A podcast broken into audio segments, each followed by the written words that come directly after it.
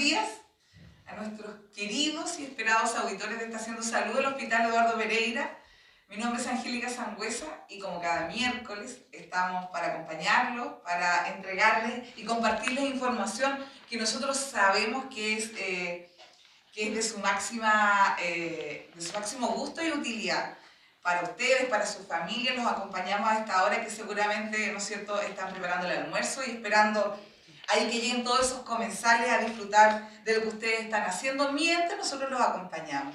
Como siempre, como siempre, como siempre, yo tengo grandes invitados eh, y efectivamente el día de hoy no es la excepción. Así que les quiero presentar eh, a, una tremenda invitada. Es un orgullo tenerla con nosotros hoy día en esta Haciendo Salud. Eh, Karina le damos la bienvenida. Me acompaña Karina Manchileo Padilla. Ella es profesional indígena, especialista en temas de salud intercultural y trabajo con comunidades indígenas en contextos urbanos y vulnerables.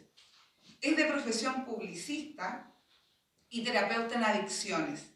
Tiene estudios de magíster en salud pública, comunitaria y desarrollo local. Se ha desempeñado como facilitadora intercultural mapuche en el Servicio de Salud Metropolitano Sur Oriente. Ha sido docente del electivo de Salud Intercultural y Medicina Mapuche en la Escuela de Medicina de la Facultad de Ciencias Médicas de la Universidad de Santiago de Chile. También ha sido coordinadora del programa de tratamiento de la población general COSAM de La Pintana, entre otros. Y les voy a contar que Karina actualmente es facilitadora intercultural del programa especial de salud y pueblos indígenas de nuestro Servicio de Salud Valparaíso San Antonio. Karina, muchísimas gracias por acompañarnos. Es un placer eh, contar contigo en esta Estación de Salud. Mari Mari, Chantumay, muchas gracias por invitarme.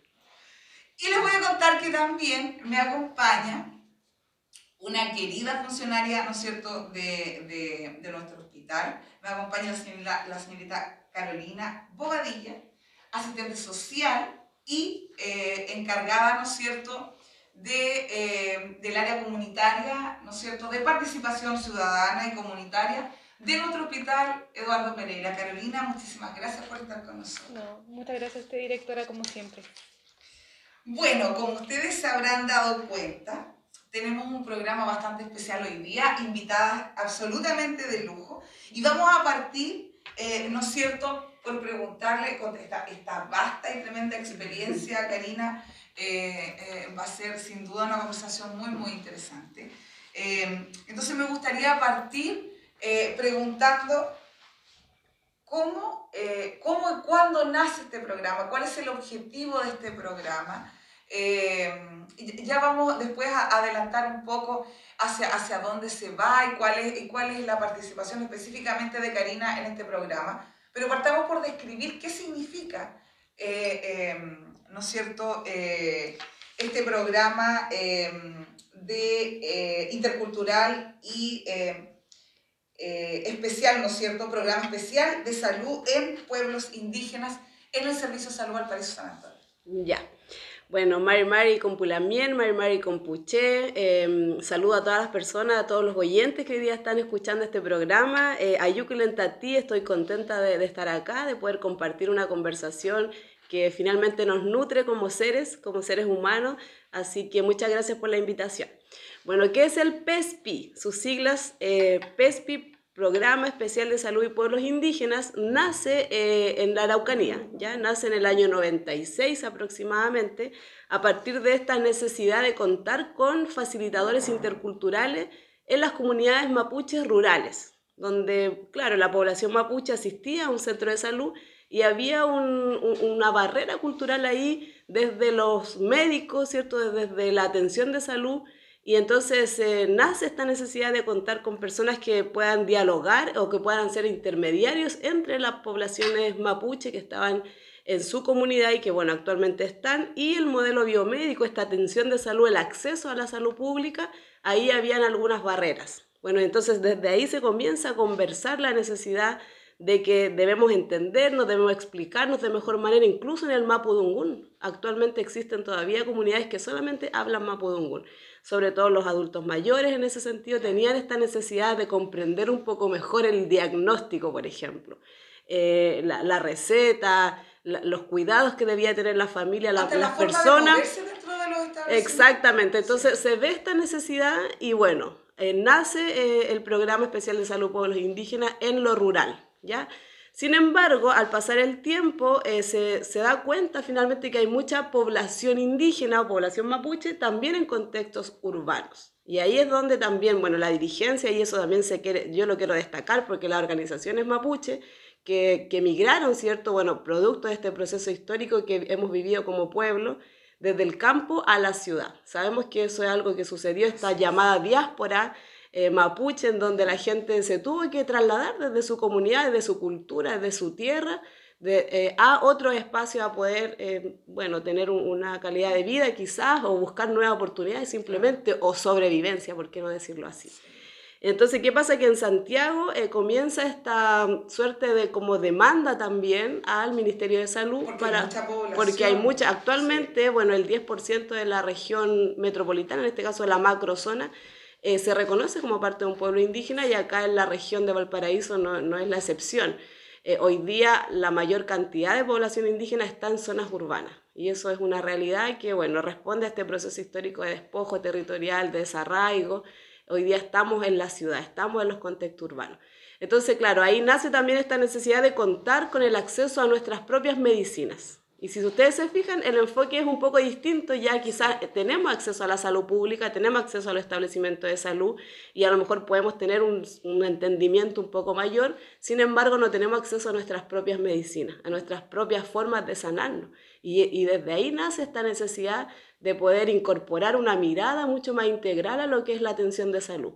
Y bueno, el ministerio lo entendió así, el Ministerio de Salud entendió que eh, esto era importante, bueno, después al pasar del tiempo se fueron mirando las normativas internacionales, los derechos humanos, los derechos a la salud de los pueblos, y entonces se establece este programa especial de salud pueblo indígena desde la Subsecretaría de Redes Asistenciales del Ministerio, pero además desde la Subsecretaría de Salud Pública existe un departamento de políticas públicas en relación a los pueblos indígenas. Y todo esto eh, da pie para tener actualmente una política de salud de pueblos indígenas desde el año 2006. Imagínense, pues desde el año 2006, entonces estamos hablando del tema desde el punto de vista eh, de políticas públicas y de salud hace ya bastante tiempo. Bueno, esto ha ido avanzando, em, se ha ido visibilizando, sabemos que falta mucho, sin embargo yo destaco el rol del sector salud en este, en este punto, porque podemos mirar también, por ejemplo, educación, se ha avanzado quizá en, en, temas en materia de pueblos indígenas, pero no tanto como en salud. En salud tenemos una serie de normativas, orientaciones técnicas, tenemos el convenio 169 que también establece el, el, derecho de que los pueblos indígenas tienen que tener eh, sus propias formas de, de, mirar la salud y la enfermedad. Bueno, eso a grandes rasgos para que sigamos conversando. Sí, Karina, y, y, hay experiencias muy, eh, lo conversábamos un poquitito antes de, de, comenzar con nuestro programa, pero hay experiencias, yo que soy sureña también, eh, todos nuestros nuestros auditores lo saben, yo siempre se los cuento, eh, hay experiencias em, eh, en el sur, digamos, sobre todo en, en, en lo que es la, eh, la, provincia de Arauco, en, en Araucanía Sur sí. específicamente, que son bastante interesantes. Está el, el Hospital Intercultural de Imperial, sí. de Nueva Imperial, está el Hospital de Cañete, sí. que, que se construyó con una mirada, tiene una, de hecho, una infraestructura, pero bellísima, el, el hospital de... En Maquehue también hay un... Justamente. Entonces... Eh, ¿Por, ¿por qué lo, lo, lo, planteo? Porque seguramente eh, nuestros auditores tienen que estar pensando, bueno, entonces to, todo eh, eh, estos dispositivos, y cuando Karina mencionaba, tenemos, tenemos, tenemos o queremos tener la posibilidad de sanarnos con nuestra propia medicina, ¿no es cierto? Que sabemos que es una medicina natural, eh, la, las hierbateras, los hierbateros son tremendamente determinante eh, y, ponen a, disposición eh, toda su sabiduría, digamos. Eh, y yo creo que eh, voy a preguntar lo que seguramente está preguntando el porteño y porteña que nos está escuchando hoy día. ¿Eso es solo para las personas, ¿no es cierto?, que pertenecen em, a, a, esta etnia, ¿Solo, ¿es solo para los mapuches? Estará preguntando, ¿no es cierto, el porteño o la porteña? Eh, bueno, primero señalar que mm, el sistema médico mapuche es un sistema ancestral milenario y que está vigente. Ya es como, es como algo muy interesante de destacar. Hoy día la medicina mapuche está, eh, está presente. Y cuando digo está presente, eh, es importante decir que existen agentes de salud agentes de salud indígena, no solamente del pueblo mapuche, también el pueblo aymara tiene sus propios agentes de salud. Y cuando digo agentes de salud, son aquellas personas que tienen el rol, ¿cierto?, de sanadores. Eh, y que en el caso mapuche podríamos mencionar a la machi, por ejemplo, o al machi, que hoy día eh, están dentro de nuestra sociedad mapuche actual. También podemos mencionar a las lahuentuchefe, que son personas que también tienen Em, esa habilidad y ese conocimiento, esa sabiduría de conocer las hierbas medicinales y de saber cómo abordar diferentes tipos de enfermedades, malestares. Entonces, si no estuvieran ellos, quizás no podríamos hacer medicina, primero. Eh, tienen que haber, eh, quienes ejercen hoy día la medicina no somos nosotros los facilitadores, nosotros, ¿cierto?, hacemos ese rol de mediar entre ambos sistemas médicos, como es el, el sistema médico de los pueblos indígenas y el sistema biomédico, que es el que hoy día está como eh, presente y que impera en, en, el modelo de atención. Pero cuando me pregunta sobre, la, sobre el acceso, hoy día hay mucha más gente no indígena que está acercándose a la medicina mapuche.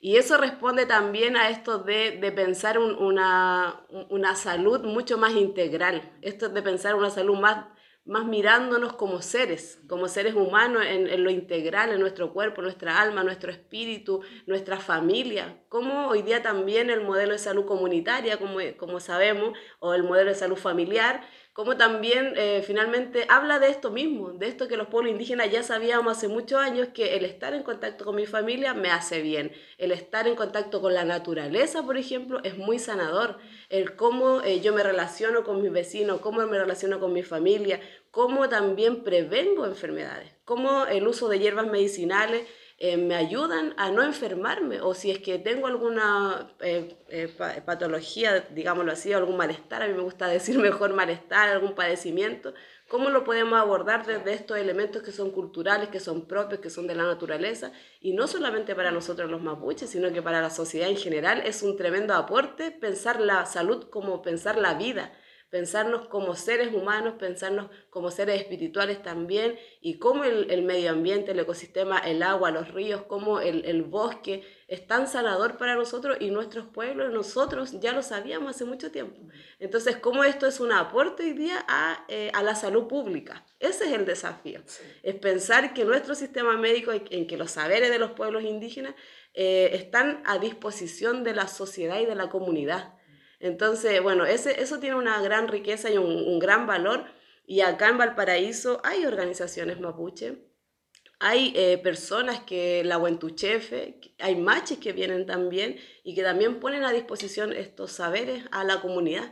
¿Cómo, cómo de, de, qué manera podemos mirar la salud, mirar la enfermedad, mirar la atención desde una perspectiva mucho más holística? Ese es el desafío y no solo para nosotros, respondiendo a la pregunta, sino que finalmente esto es una riqueza para todos y un aporte para toda la sociedad. Es una mirada sumamente integradora. Exacto. Eh, que en el fondo, eh, yo lo planteo porque es algo que hemos conversado eh, con, con, con, muchos usuarios, digamos, del sistema, en otros establecimientos de salud donde yo también he trabajado y donde se ha logrado incorporar esta mirada. Y yo recuerdo, y siempre lo, lo lo, conversamos, yo sé que muchos de nuestros auditores les va a hacer sentido. Eh, cuando, eh, cuando yo o muchos de mi generación éramos pequeños, los resfriados se mm. trataban no con la edad, lo puede ser súper sí. ni, ni íbamos a urgencia, ni tampoco me llevaba al médico, sino que existían cosas que eran las que le había enseñado la abuela a mi mamá. Sí la abuela de la abuela, mi mamá, y estaba eh, literalmente esa jarra de hierbas que había que tomarla porque eh, eh, uno con eso iba a botar la, la, el resfrío. El resfrío. La, la, la, fiebre se trataba con cosas absolutas, no sé, que la, el pañito y la papa y la no sé qué, el, y los, en mm. fin. entonces, cuando nosotros empezamos a integrar, cuento mi experiencia en los lugares, empezamos a integrar todos estos saberes a disposición de la población en general, a, a las personas le hicieron tanto sentido, porque en Mm. el fondo estaban por ahí guardaditos en un rincón y existe, ¿no es cierto?, un poco este temor de no saber hasta dónde puedo llegar y si es solo, si es solo ¿no es cierto?, de los pueblos indígenas y, y- y es- esto es solo Mm. una, eh, eh, un- una cultura propia y esto es solo para mí. Y la verdad es que cuando, cuando el, eh, el resto de la población o o todos los Winca veganos se dan cuenta que, que en realidad esos saberes están a De disposición de, todos, todas, eh, sí. se, se genera una sincronía maravillosa. Por Yo le contaba a Karina que hi- hicimos grandes celebraciones eh, de Huetripanto, por ejemplo, con integración de todo, donde Sí. había una, una sincronía maravillosa Exacto. en base al conocimiento que ambos tuvieron. Eso es, eh, es el desafío de la salud intercultural y de este concepto, de esta, de esta mirada intercultural, cuando, cuando hablamos de eso, es dialogar, es dialogar y cómo eh, los saberes hoy día aportan a cada uno de nosotros. Eh, es eso, es finalmente entender que, bueno, la medicina, estas prácticas como de medicina casera o de me- medicina popular, vienen de los pueblos indígenas provienen de ahí el uso de hierbas medicinales, estas técnicas que son más caseras, si bien han sido subordinadas del modelo biomédico, producto de la... No, no estamos diciendo que las no, no, no, son no, complementarias. exacto, porque finalmente, bueno. Claro, eso igual hay que, hay que tenerlo como bien a la vista cuando pensamos en los sistemas o en los modelos de atención de- a la salud. Entendemos que para nosotros el sistema médico mapuche, por ejemplo, que el, el que el que yo conozco muy de cerca, tiene las mismas características que hoy día el modelo eh, en el sentido de tener agentes de salud, insumos, procedimientos, por ejemplo, hablar de un machitún. eh, es, un, es un proceso de, de sanar a una persona tal cual como quizás lo podría mirar el modelo biomédico. El tema es que siempre nuestros saberes han sido em, eh, subordinados, como bien estaba diciendo. Entonces la mirada acá es poder vernos eh, de igual a igual, vernos que es un, es un modelo, un sistema de salud tan válido como el que hoy día eh, tenemos como único, entre comillas. ¿sí? Entonces ahí está eh, la, la forma de, claro, la, la medicina mapuche quizás no tiene evidencia científica, algunos dicen que sí, que es milenaria y el hecho de solo ser milenaria y que hay gente que se ha sanado a través de la medicina mapuche ya tiene una evidencia, pero no tiene esta evidencia científica que, que también eh, impera hoy día que debería tener. Entonces, finalmente es cómo dialogamos, es cómo nos respetamos, es cómo el médico hoy día podría orientar a una persona de pueblos indígenas y decirle, oiga, usted quizás podría atenderse eh, con algún agente de medicina de su cultura, por ejemplo. Sí. Eh, quiero poner este caso que, que siempre es muy, eh, lo he visto mucho, el tema de las, eh, los psiquiatras, por ejemplo. Hay situaciones de salud que el modelo cierto biomédico o que el DSM-4, que estos manuales de salud eh, mental, establecen que una persona, por ejemplo, con algunos síntomas tiene principio de esquizofrenia, por ejemplo. Pero sin embargo, desde la visión mapuche o desde la visión cultural de la persona puede ser otra, otra forma, ¿cierto?, de despertar a alguna situación cultural que venga por herencia. Por ejemplo, una persona cuando va a ser machi o va a tener un rol importante dentro de la sociedad mapuche, también presenta algunos de estos síntomas, como no poder dormir, como por ejemplo tener algunas visiones. Eh, eso es, es parte de la formación, por ejemplo, de un machi. Dentro de la cultura mapuche se llama perimontún, que es cuando una persona eventualmente ve algún animal, está eh, conversando y ve la visión de algún animal en algún espacio natural, y entonces él dice, pero ¿qué estoy viendo? Bueno, ese, ese síntoma, por ejemplo, es muy claro para pensar que esta persona tiene alguna, eh, algún em, don, ¿cierto?, desde la visión cultural y tiene un rol en la sociedad mapuche. Pero si esta persona va y le dice eso a un psiquiatra, por ejemplo, el psiquiatra va a decir, ah, no, esto es una alucinación y de acuerdo al manual que, que, el que se tiene que regir, yo voy a poner este diagnóstico. Entonces hay cuestiones que son muy relevantes al momento de hablar, no solamente de cómo yo me atiendo a la salud, sino que también tiene que ver con estos diagnósticos que deberían tener una diferenciación por eh, pertenecer a un pueblo, por ejemplo. Entonces es importante hablar de esto, es, es importante hablar de salud intercultural y es bueno que hoy día lo estemos hablando, porque no solamente es la atención de salud y el abordaje desde la medicina, sino que también cómo hoy día la salud pública, cómo hoy día los establecimientos de salud también se adecúan también internalizan esta mirada y podrían comprender al otro desde su cultura también. Sí. Karina, que, que- Bueno, que- podemos hablar, Es sí. fascinante, es que lo encuentro re- realmente fascinante y creo que yo les quiero contar a todos nuestros fieles auditores que, que Karina se, ha incorporado hace muy poco tiempo a, a nuestro servicio de salud.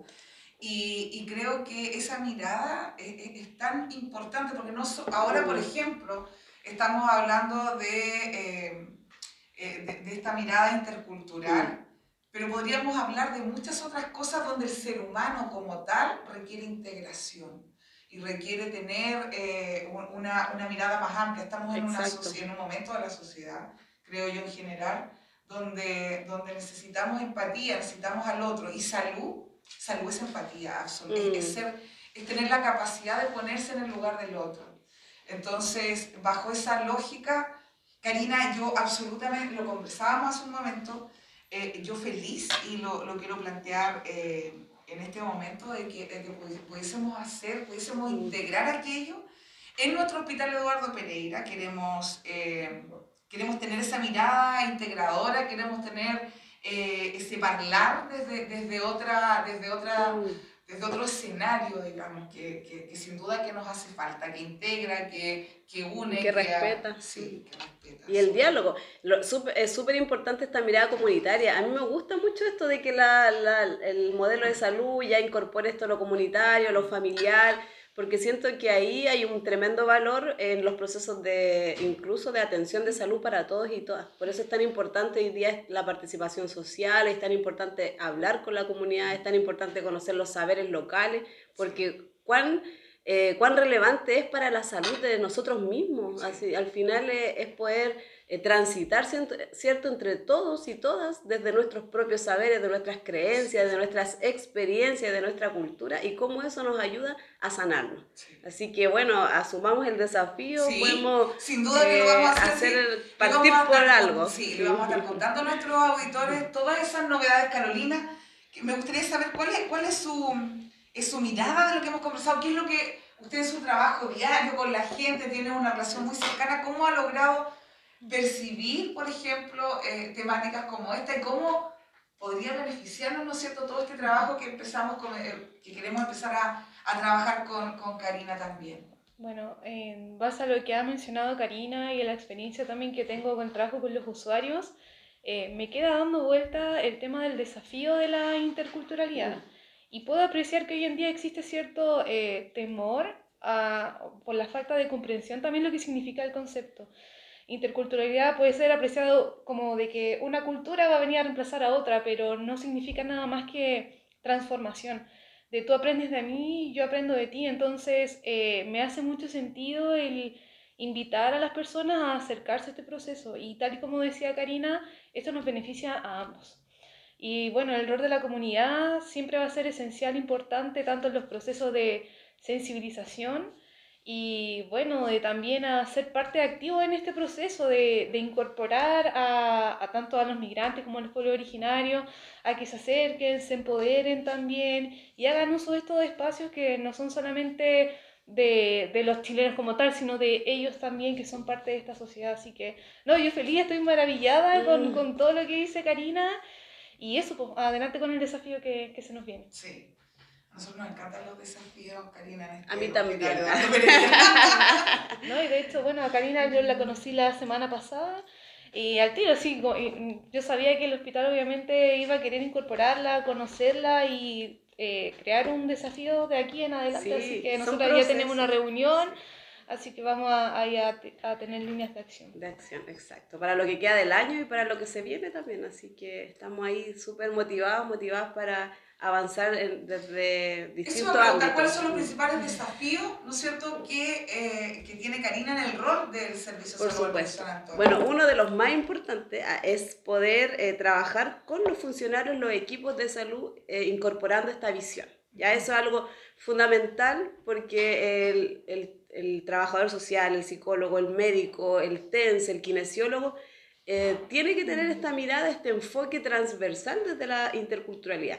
Hablábamos que el enfoque de género, el enfoque de derechos, son son súper importantes hoy día establecerlos en salud y el enfoque intercultural no es menos importante. Entonces, el primer desafío está en que los funcionarios, nuestros funcionarios del servicio de salud a nivel cierto de, de región, puedan saber lo que estamos hablando cuando decimos salud intercultural indígena, por ejemplo, porque también eh, podemos abordar la interculturalidad desde nuestros hermanos migrantes, porque también son culturas, ¿cierto? Pero claro, mi rol específico tiene que ver eh, principalmente con la mirada de los pueblos originarios. En esta región hay, eh, hay representantes de todos los pueblos originarios. Yo en este tiempo que llevo he conocido ya que hay hermanos de Aguita, incluso changos, aymara, hay experiencias de atención de salud aymara, por ejemplo, en, en, en un hospital también acá, bueno, de Limache, si bien no, no corresponde a la jurisdicción, pero también está en la región.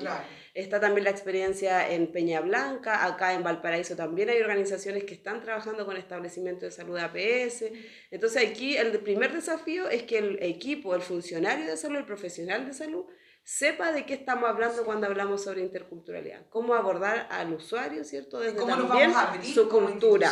Claro, cómo también pensamos en que la salud no solamente la atendemos desde un puro modelo, sino que cómo también hay otras formas y otros saberes eh, que aportan a la salud y a la recuperación de la salud. Hablar de factores protectores, por ejemplo, la identidad, o sea, solamente hablar de la identidad como factor protector en los procesos de atención de salud ya es algo que va a marcar una diferencia y que va a aportar al otro. Y eso el funcionario tiene que saberlo, tiene que saber que su identidad o la identidad de su eh, paciente o de su usuario es tan importante en su proceso de, de sanar. Entonces, ese es el primer desafío, trabajar con los equipos, sensibilizar, informar, contar sobre este programa, contar sobre la política pública en salud y pueblo, las orientaciones técnicas. Eso es lo primero. Y por supuesto que también esto va de la mano con el trabajo con los usuarios, con la población que se atiende, conocer al usuario, saber cuántos de pueblos originarios, por ejemplo, se atienden en este, en este perdón, hospital, eh, eh, tener alguna información, porque si estamos en salud sabemos que los registros son necesarios para levantar una, una acción local, los mismos recursos. Es importante primero conocer quién es nuestra población y si hay población de pueblo originario eh, y que yo siento que sí la hay, porque esta región tiene un porcentaje importante, de pueblo originario, pero nosotros a veces o muchas veces no lo sabemos y no lo conocemos. También ese es un desafío y trabajar, por supuesto, con las organizaciones presentes en el territorio y que ellos son los que tienen los saberes eh, desde la medicina. Karina, eh, la verdad que yo siempre digo lo mismo, pero este programa se nos hace tan, tan cortito, pero sinceramente ha sido un verdadero placer conocerte ha sido un verdadero placer eh, escucharte, saber de, eh, de ti, de tu, eh, de tu sabiduría, digamos, y de, esas intenciones, esas tareas, esos desafíos tan nobles que, que vienes a, a, a, impulsar en esta tan importante región. Así que de parte nuestra, nuestros mejores deseos y quiero que sepas que las, puertas, las puertas de este hospital están absolutamente abiertas y ávidas para poder hacer cosas importantes. Muchas gracias. Muchas gracias. Ahí vamos a estar entonces trabajando con Carolina, vamos a plantear algunos objetivos para este año y es, ojalá que en los próximos años pueda haber un plan de trabajo ya más, más concreto, pero siempre tenemos que ir paso a paso, por etapas, así que eh, ya estamos en esta primera etapa de conocernos, igual yo agradezco la instancia y que podamos seguir dialogando. Muchísimas gracias. A cada una de ustedes y a cada uno de ustedes contarles que eh, estamos al alero del programa, ¿no es cierto?, de Hospital Amigo. Eh, a través de ese programa hemos podido, ¿no es cierto?, contar con la, la, la, presencia de grandes invitados que lo único que buscamos es justamente eso, ser amigos, hablar, eh, contar nuestras experiencias y sobre todo saber, ¿no es cierto?, y poner a disposición lo que somos como, como hospital para el beneficio de cada uno de ustedes. Eh, desearles una maravillosa semana que, que, esta semana, ¿no es cierto?, eh, eh, nos, traiga, nos traiga mucho, eh, mucha alegría, mucha paz, mucho amor para cada uno de ustedes y de su familia y sin duda, sin duda que los esperamos el próximo miércoles a las 12 del día en Estación Salud del Hospital Eduardo Pereira.